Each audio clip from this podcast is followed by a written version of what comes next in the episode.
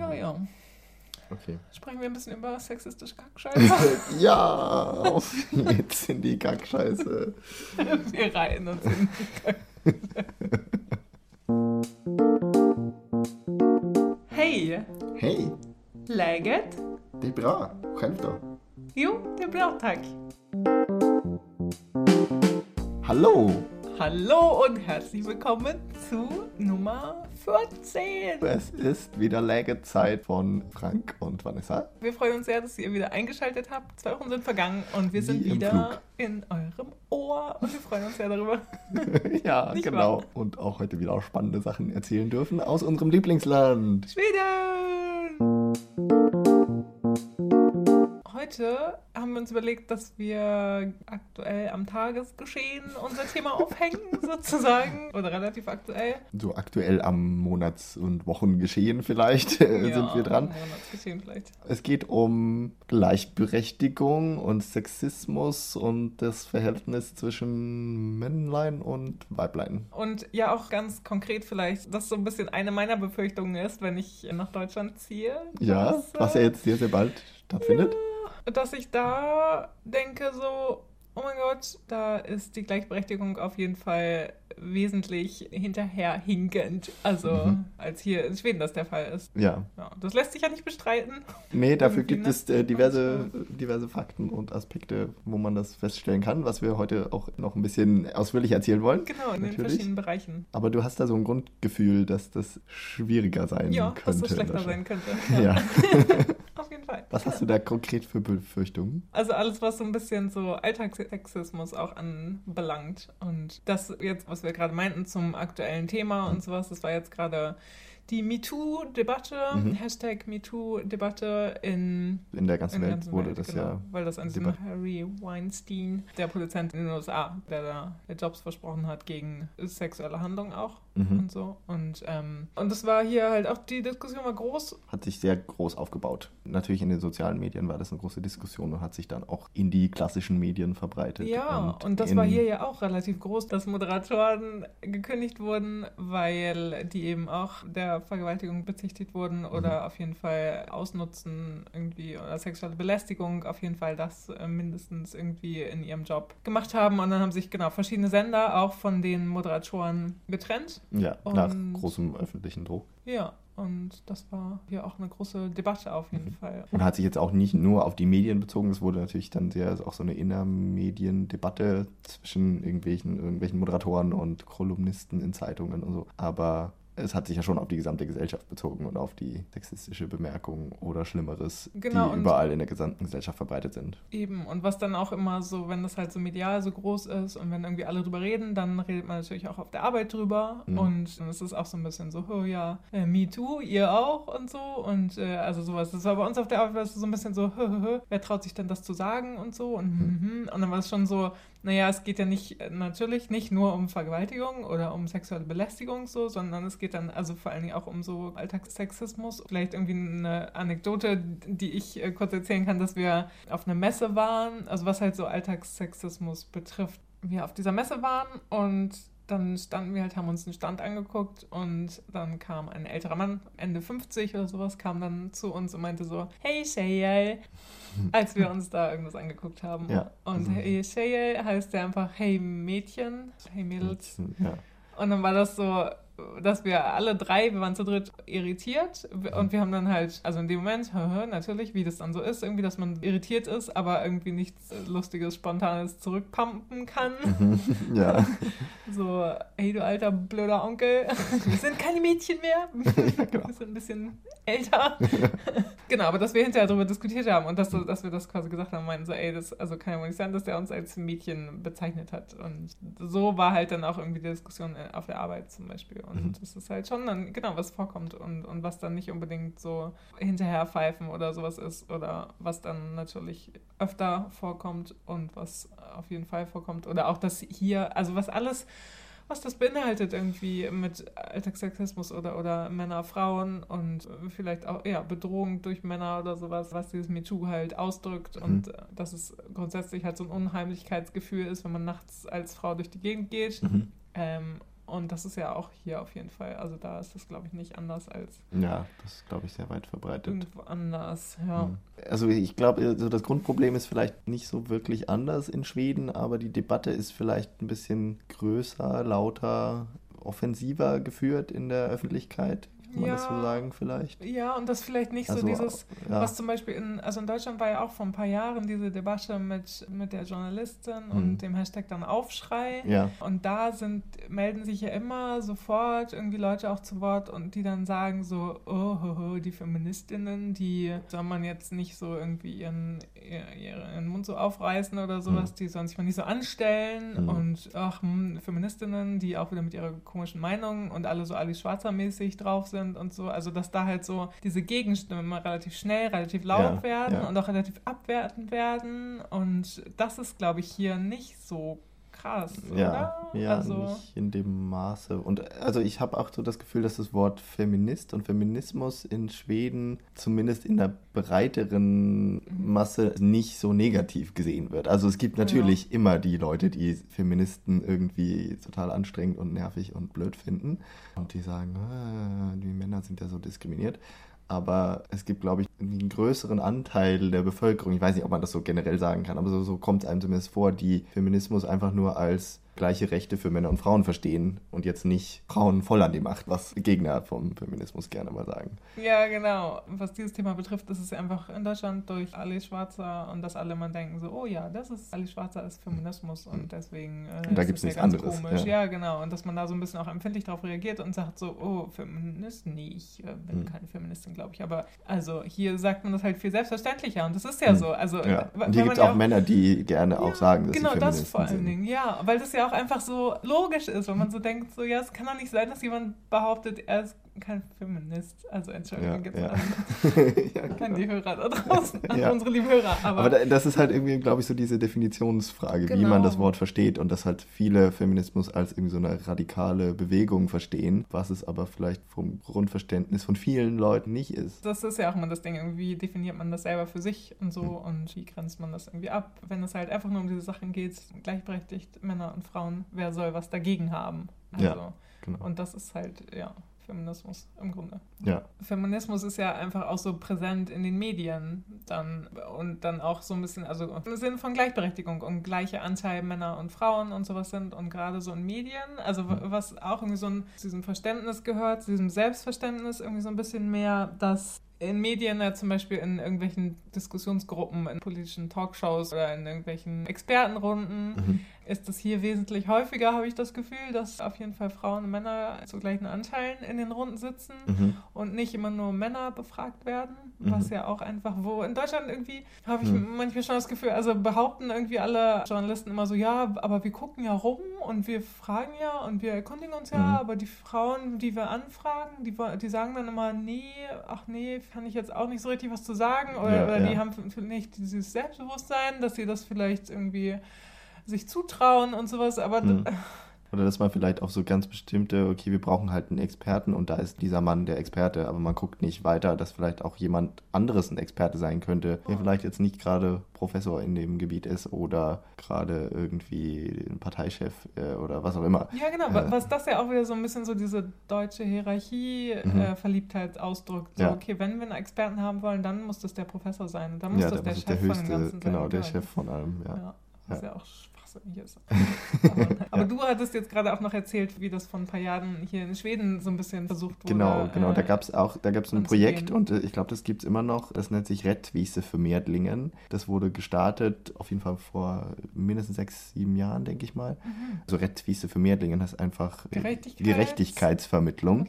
Genau. Wörtlich übersetzt, ja. Ge äh, wörtlich ja. übersetzt. Und das ist, ist ein Projekt gewesen oder ist es immer noch, was, die, was das Ziel hat, die Gleichberechtigung der Stimmen äh, in den Medien zu fördern.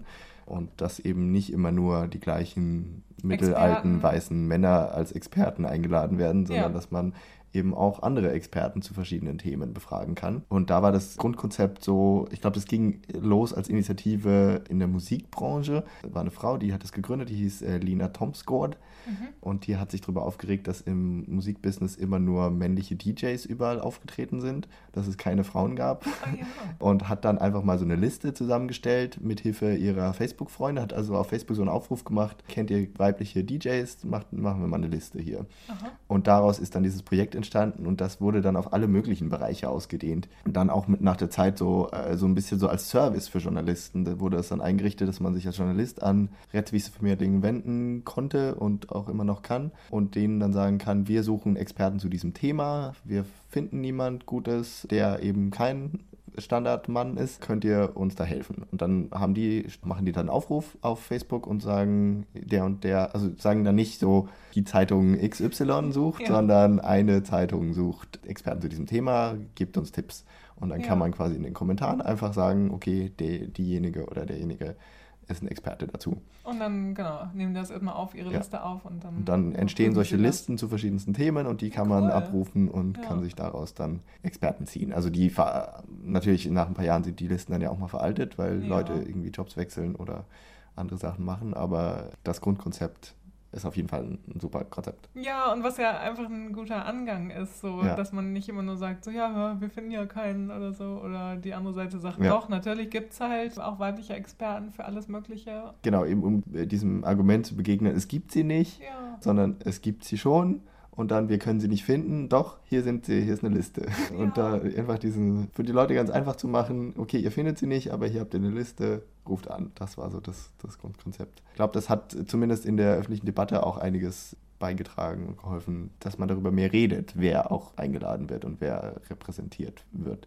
Mhm. Weil natürlich das auch einen Einfluss hat, wer interviewt wird zu einem bestimmten Thema, was man sich dann vorstellen kann, wer ist eben ein Experte in diesem, in diesem Gebiet. Wenn eben immer nur weiße mittelalte Männer interviewt werden, dann sind oh, eben ja. immer nur weiße mittelalte Männer die Experten. Und wenn man andere Leute einlädt, dann Schön, dass auch andere Meinungen dann vielleicht äh, oder Vari Varianten. Genau. Und was sich ja dann auch wieder auf, auf alles auswirkt, so wie Vorstellungen von Kindern, was könnte ich mal später werden im, im Beruf. Dass man so als Frau sich vorstellen kann, ah, ich kann ja vielleicht auch irgendwie, weiß nicht, Atomwaffenexperte werden oder. oder Schwieriges Thema, aber. Äh, ja. ja. solche Sachen. Ja. Terrorismus-Experten sind auch ja. tendenziell ja immer Männer, um einfach diese Vorstellung zu beseitigen. Das fand ich ein oh, sehr spannendes Projekt. Total. Vielleicht abschließend noch, gerade jetzt zu diesem, wir haben das so ein bisschen aufgeteilt in die Themen, so ein bisschen Gesellschaft, Medien, das so jetzt, jetzt als erstes dran ist.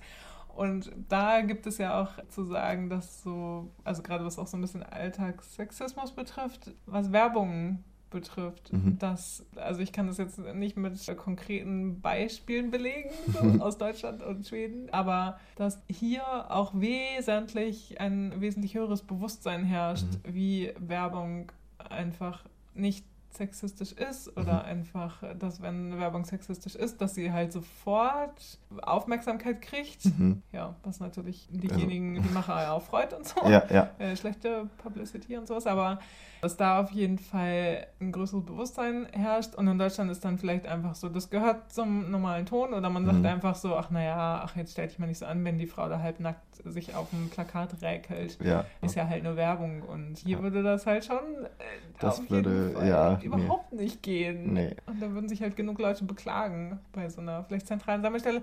Ich weiß nicht, also das hätten wir jetzt vielleicht mal nachgucken können, aber ähm, dass ich das mal gehört habe, dass es da so eine Hotline gibt oder äh, ja auch so ein Expertenteam, äh, an das man quasi solche sexistische Werbung melden kann. Melden kann ja. Und die gehen dem dann nach oder die posten das irgendwie auf einer Seite, um einmal die Aufmerksamkeit mhm. dafür bei der Bevölkerung zu stärken, sozusagen, aber auch direkt, äh, dass sie die anschreiben und sagen, hey Leute, das geht so nicht.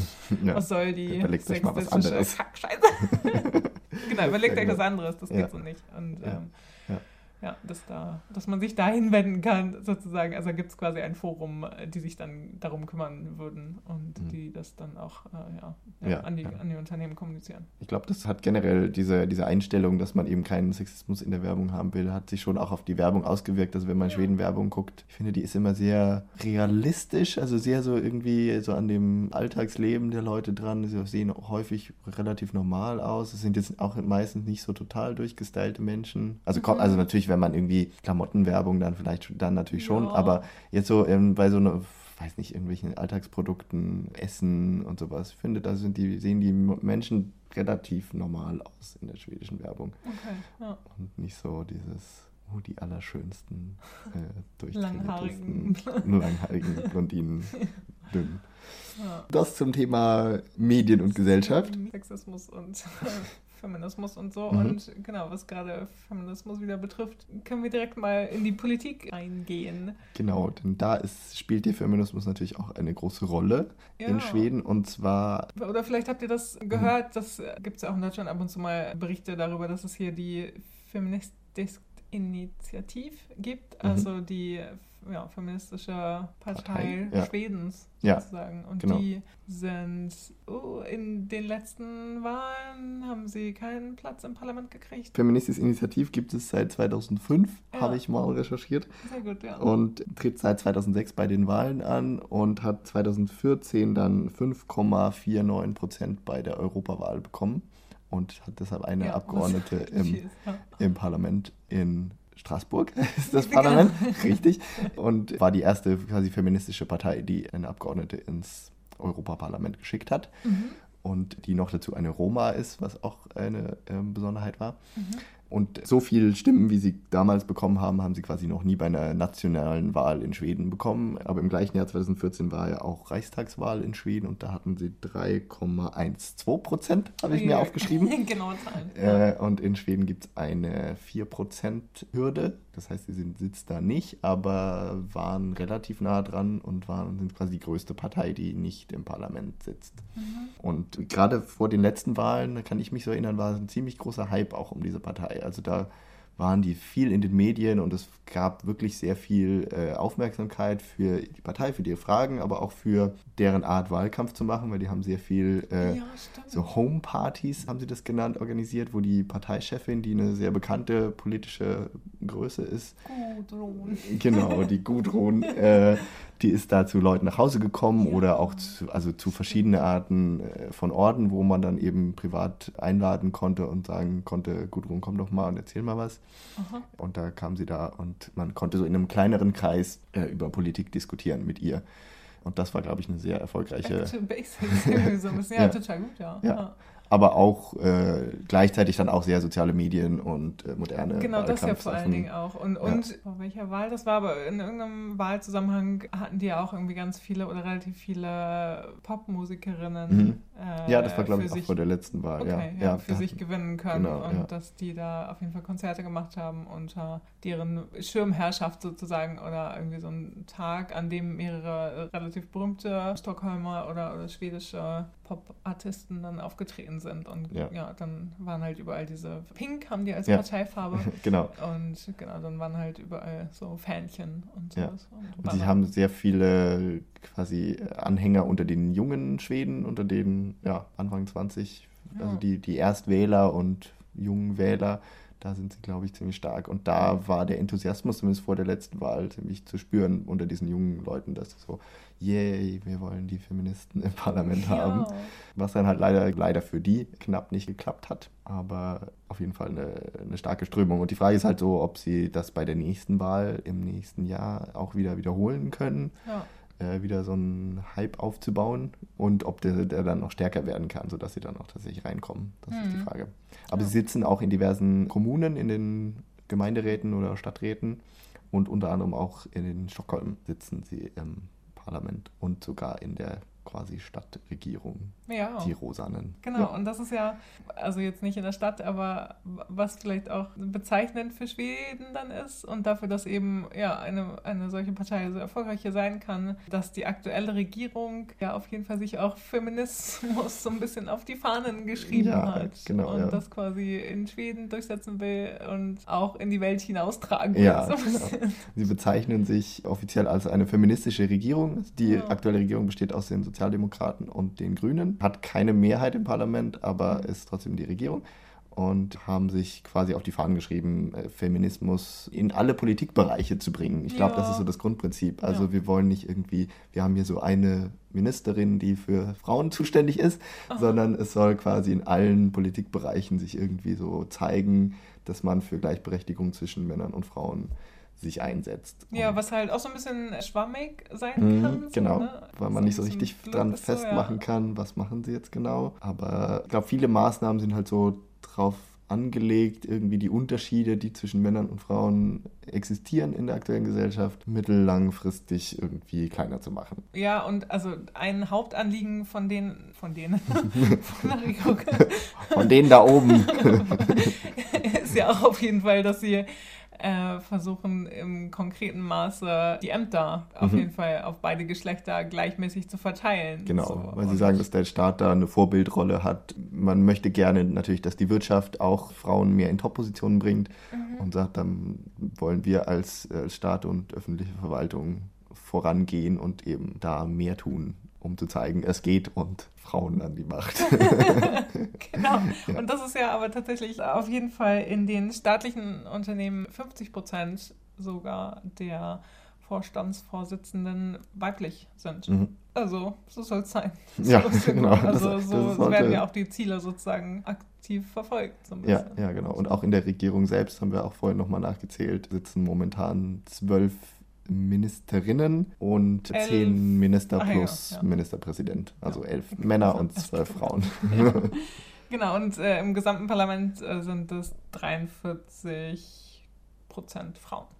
Die versuchen da sich eben als, als gutes Beispiel voranzugehen. Genau, und das Regierung. jetzt auch, also gerade im Gegensatz zum aktuellen deutschen Parlament, dass da ja, was hatte ich ja gelesen, irgendwas unter 30 Prozent Mhm. Frauen auch nur sitzen. Ja, äh, und der genau, Frauenanteil auch, glaube ich, zurückgegangen ist Ja, äh, in genau. Deutschland. Das, wobei man aber auch sagen muss, und das ist sowas, was in Schweden auch gerne mal, glaube ich, immer äh, zur Sprache kommt, ins höchste Amt der Politik, den Ministerpräsidenten, hat es noch keine Frau geschafft Oh, ja. in diesem Land. Und da haben wir immerhin Frau Merkel, Die schon, sich da schon seit. die äh, sich da festklammert Genau. seit diversen Jahren. Aber das hat in Schweden halt noch keine geschafft. Und es gab Mhm. 2010, glaube ich, eine weibliche Kandidatin bei den Sozialdemokraten, die hat aber die Wahl nicht gewonnen. Und jetzt vor kurzem hatten auch die größte Oppositionspartei, die Moderaterna, also quasi die konservative Partei ist hier, äh, hatten eine weibliche Parteichefin. Die musste aber auch zurücktreten, Ja. weil sie sich nicht so richtig erfolgreich war.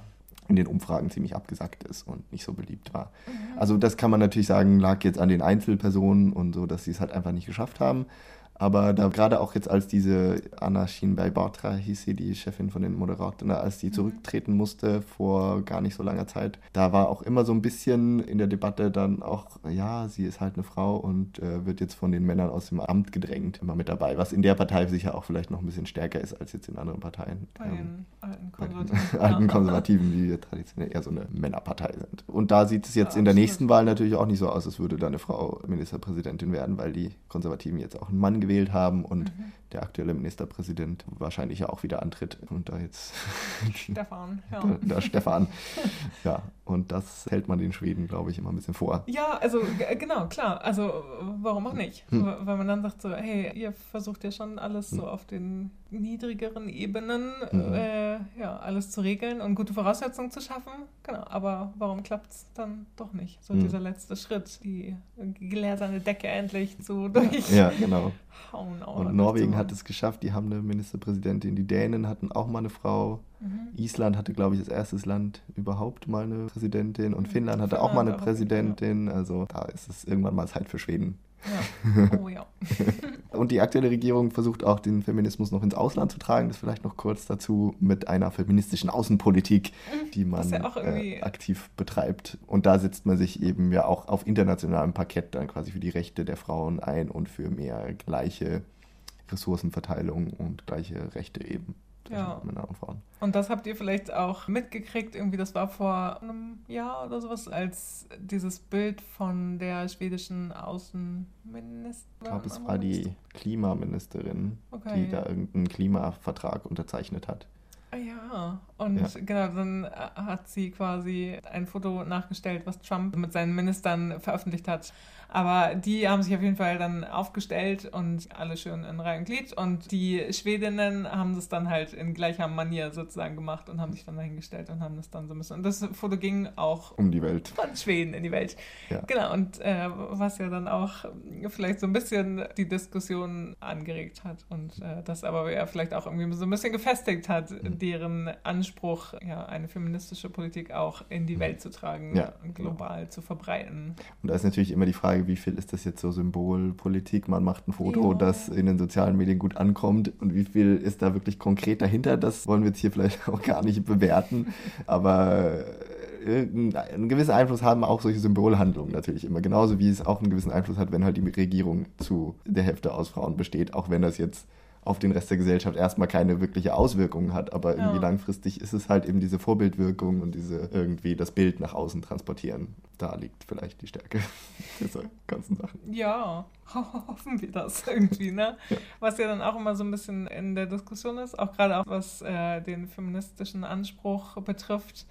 Politische Reisen nach, äh, ja, in, nach Saudi-Arabien oder in den Iran oder sowas Mhm. auf jeden Fall, wo Frauenrechte nicht so wie in Schweden sind Mhm. und wo man als Frau sich bedecken muss, ein Mhm. Kopftuch tragen muss oder auf jeden Fall lange Ärmel haben muss und sowas. Und das ist ja dann auch der- in der Diskussion, inwieweit man sich dem sozusagen ja, fügen soll, Ja. um da vielleicht überhaupt in Verhandlungen treten zu können oder ob man da einfach sagen soll, ey Leute, Wenn ihr nicht wollt, dann halt nicht. genau, wenn ihr, also wenn es euch so Mhm. fern liegt, gleiche Rechte für Frauen und Männer zu festigen, dann wollen wir nicht mit euch reden. Ja, das ist so ein Balanceakt immer, die in die Regierung eben auch geht in verschiedenen Fällen. Also da gab es auch Fotos eben, wo sie eben, glaube ich, im Iran waren und dann die, die weiblichen äh, Teilnehmer der Delegation, also mit Kopftuch waren, äh, wo man sich dann quasi angepasst hat an das, was das Land gefordert hat. Und dann Genau. gibt es eben aber auch Beispiele, wo glaube ich, die Außenministerin zu Gesprächen, äh, wo, wo Gespräche mit arabischen Ländern geplatzt sind, weil die eben nicht so positiv gegenüber einer Frau eingestellt waren. Und dann hat man eben gesagt, okay, dann Lassen wir das. dann lassen ja. wir es mit den Gesprächen, dann hat das eben auch keinen Sinn. Das ist wahrscheinlich so ein Balanceakt, auch in der Diplomatie nicht so ganz einfach zu machen. Ja, ja. Aber genau, aber es ist, ein, ist ja grundsätzlich äh, ein ja, positiver Ansatz, würde ich jetzt einfach mal sagen. Gucken wir mal, wie das weitergeht. Und nächstes Jahr sind Wahlen in Schweden, dann wird sich auch zeigen, ob die feministische Regierung wiedergewählt wird äh, oder was als nächstes regiere, äh, regieren wird Ja. und wie es dann weitergeht mit dem Staatsfeminismus. So nach dem äh, großen Staatsfeminismus wollen wir auch noch mal auf den kleinen Feminismus des kleinen Mannes. den Feminismus des kleinen Mannes im Alltag äh, zu sprechen kommen natürlich. Und zwar im Familienleben, im Zusammenleben zwischen Männern und Frauen in Schweden. Da zeigt sich das mit der Gleichberechtigung ja auch irgendwie auf anderen Wegen. Ja, und vielleicht kann man das auch vielleicht noch auf unseren letzten Podcast mit Aino, den ihr hoffentlich euch alle angehört habt. Wenn nicht, ähm, dann hört ihn euch an. charmanten Aino, genau. Da hat sie ja auch erzählt, dass sie und ihr Mann sich einfach gleich um die Kinder kümmern und Mhm. auch beide in die Erziehung so eingebunden sind und auch mit der Elternzeit sich so abgewechselt haben sozusagen. Und da ist auch so ein bisschen, wo wir auch ein bisschen drüber geredet haben, wo Mhm. sie meinte, dass beide ja auf jeden Fall an der Erziehung sich beteiligen sollten und Mhm. dass nicht nur die Mutter dafür zuständig ist. Innerlich habe ich auch so, ja, ja, ja. Ganz laut Ja Genau so. gerufen, nur nicht ins Mikrofon. nicht ins Mikrofon. Aber war es auf jeden Fall so, ja, ja, ja, genau, so ist es. Und das war genauso, wo ich äh, dachte, ja, du hast so recht, weil eben nicht davon ausgegangen wird, dass die Frau nur für die Kindererziehung zuständig ist, dass nur die Frau dafür zuständig ist, das Haus schön zu machen und Mhm. sich um den Haushalt zu kümmern. Und das ist dann immer so ein Ding, wo sich das in unserer Generation ändert. Oder wo das in unserer Generation vielleicht auch viel fortgeschrittener Mhm. ist oder sowas. Aber Ja. im Grunde genommen ist es ja auch so, dass man vielleicht so lange solche Ansprüche haben kann an eine Partnerschaft, bis es dann irgendwann um die Frage geht, okay, wer von beiden verdient mehr, Mhm, wer genau. arbeitet dann weiter, wer bleibt zu Hause. Und Ja, dann ist ja. es so, ja, okay. Da sind dann halt leider immer diese finanziellen Voraussetzungen auch ein entscheidender Faktor. Und da gibt es halt in Schweden zumindest eine gewisse Unterstützung oder eine, eine gewisse Sache, die sich unterscheidet im, im Privaten. Und das ist das, was in Deutschland Ehegattensplitting heißt. Das gibt es in Schweden einfach nicht. Nee. Äh, Das heißt, dass es quasi steuerlich günstiger ist, zu Hause zu bleiben oder beziehungsweise wenig zu verdienen und dann irgendwie mit den Steuerklassen. Ich kenne mich mit dem deutschen Steuersystem auch nicht so aus, oh, aber ja, auf jeden Fall ist es ja. Ehegattensplitting ist äh, schlecht, schlecht, schlecht. Ja, genau, auf jeden Fall vor, bevorteilt das ja das Zuhausebleiben. Das genau, weil sich so dann ein Verdienst einfach nicht lohnen würde steuerlich, ja. weil einfach hinterher mehr übrig bleibt vom Geld, wenn einer von beiden, der weniger Verdienende, die Frau in den meisten Fällen zu Hause bleibt. Und das gibt es in Schweden einfach nicht. Das wurde, glaube ich, in den 60ern oder sowas abgeschafft, auf jeden ja. Fall schon äh, sehr lange her und man wird grundsätzlich individuell besteuert nach seinem eigenen Einkommen. Und dadurch gibt es natürlich dann aus dem Grund schon mal jetzt keinen Anreiz, das so ungleich aufzuteilen. Und äh, das hatten wir auch in der letzten Ausgabe ein bisschen besprochen mit der Elternzeit und dass die, die Elternzeit grundsätzlich auf beide Eltern Hälfte, Hälfte aufgeteilt ist und mhm. dann die Eltern selber entscheiden können, wie sie sie verteilen wollen, aber dass dann auch drei Monate dem einen Partner einzeln immer zustehen. Ja, ja die, die er dann nehmen die er, sollte. Er sie also, nehmen sollte, ja. weil sie sonst einfach verfallen. Und, und äh, genau, und das ist ja immer so ein Ding. Klar, in Deutschland lässt sich das ja auch machen, also mhm.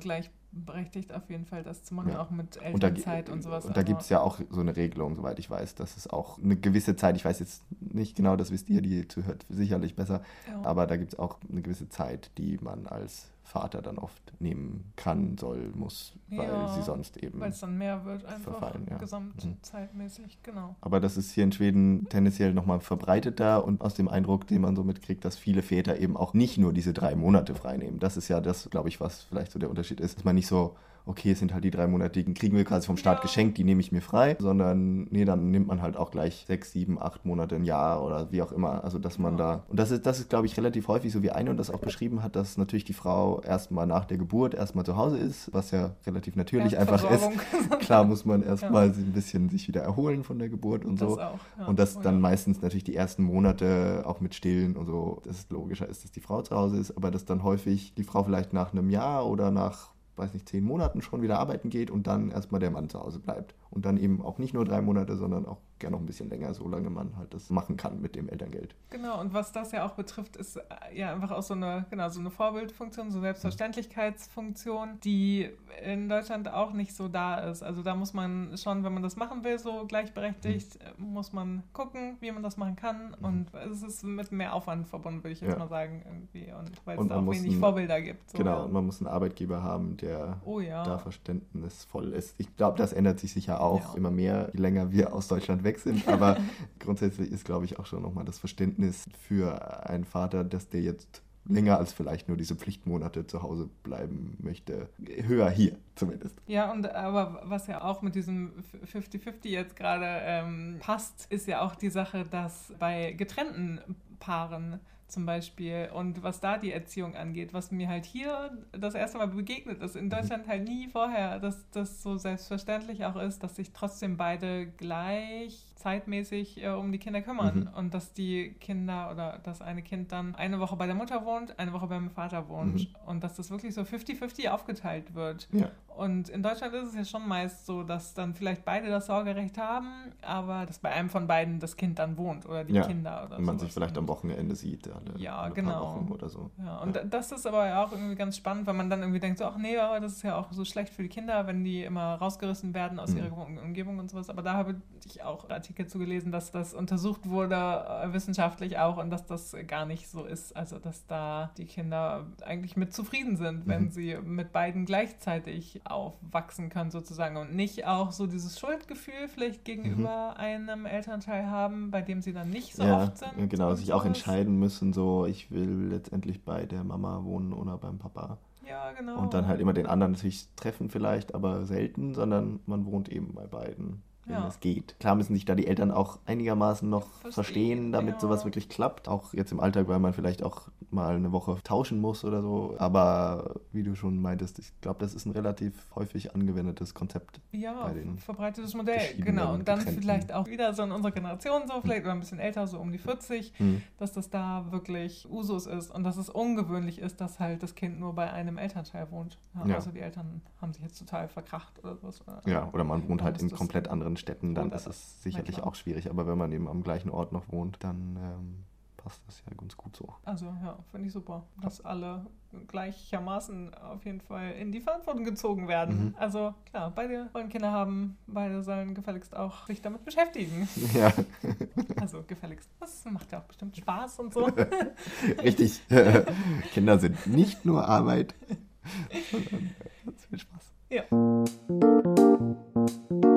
Jo, das war's dann für das heutige Thema. Genau, bald ist äh, Weihnachten. Hörst du schon Weihnachtsmusik? Nee. Nee, noch nicht. Ich habe auch noch nichts Weihnachtliches gekauft. Du? Nee, Weihnachtliches habe ich noch nicht gekauft. Aber auf der Arbeit haben wir heute tatsächlich äh, angefangen, Weihnachtsmusik zu hören. Ah. Also morgens kurz. Eine Viertelstunde, als, als ich reinkam. Also aber eine Viertelstunde. Spotify-Playlist irgendwas. Ah, ja. äh, Okay. Ja, es gibt ja Weihnachtsplaylisten, die sind mir auch schon untergekommen, aber ich habe sie noch nicht angehört. Bei mir ist es eher so, im Dezember geht das los. Ja, ach, ich finde, also inzwischen denke Oder so ich so, Ende November geht das schon auch. Ja. ja. Naja. aber Genau, und was es da noch alles äh, Schönes äh, zu kaufen gibt und zu feiern gibt und an Traditionen und so, das Ach, erzählen wir euch in der nächsten Folge. ja, ganz gleichberechtigt erzählen dann wir beide euch in der nächsten Folge darüber, wie die Schweden Weihnachten und Vorweihnachten feiern. Die Vorweihnachtszeit mit all ihren schönen Ritualen. Ja, Das thematisieren wir dann beim nächsten Mal. genau. Wir sagen äh, großes Danke, dass ihr wieder zugehört habt. Ja, und sagt uns gerne eure Meinung Ja. zu diesem vielleicht etwas kontroversen Thema, was wir heute besprochen haben. Ja, und apropos Thema, wir nehmen auch gerne immer noch äh, Themenvorschläge entgegen. Genau. Wenn ihr ja, möchtet, dass wir irgendwas besprechen, euch irgendwas erzählen von einem schwedischen Thema. Wenn euch irgendwas interessiert. brennend interessiert, dann Ja. sagt es uns gerne. Wir haben viele spannende Themenvorschläge bekommen in der letzten Zeit, per Mail und per Privat und Ja. auf anderen Wegen. Genau. Aber immer gerne her Immer damit. damit. Wir haben Äh, ja noch viele Jahre zu füllen mit Themen. Richtig, richtig. Und bald ist ein neues Jahr, das mit neuen Themen gefüllt werden möchte. genau. Und das kann man uns zukommen lassen, per Mail zum Beispiel an legit.podcast.gmail.com. Genau, oder wie immer über Facebook oder Instagram und uns da eine Nachricht schreiben oder einen Kommentar schreiben, einfach unter einem Bild. Und da heißen wir Legit mit AE. Okay. Ja, und lasst uns gerne auch eine, eine nette Bewertung da bei iTunes. Genau das. Ja. Immer wieder gern gesehen. So ein, so ein Fünf-Sternchen. So ein, genau, ich wollte gerade sagen, so ein Sternchen. Nein, fünf möchten wir bitte haben, danke. Ja, ja, Nein, alles gut. ja, Genau, aber fünf Sterne sind schon. ja. Und so ein Wiener Bröt an der Tür ist auch immer noch gern gesehen. Also dann in diesem Sinne, danke fürs Zuhören. Vielen Dank, genau. Und wir sagen bis zum nächsten Mal. Macht's gut. Hey du! Tschüss.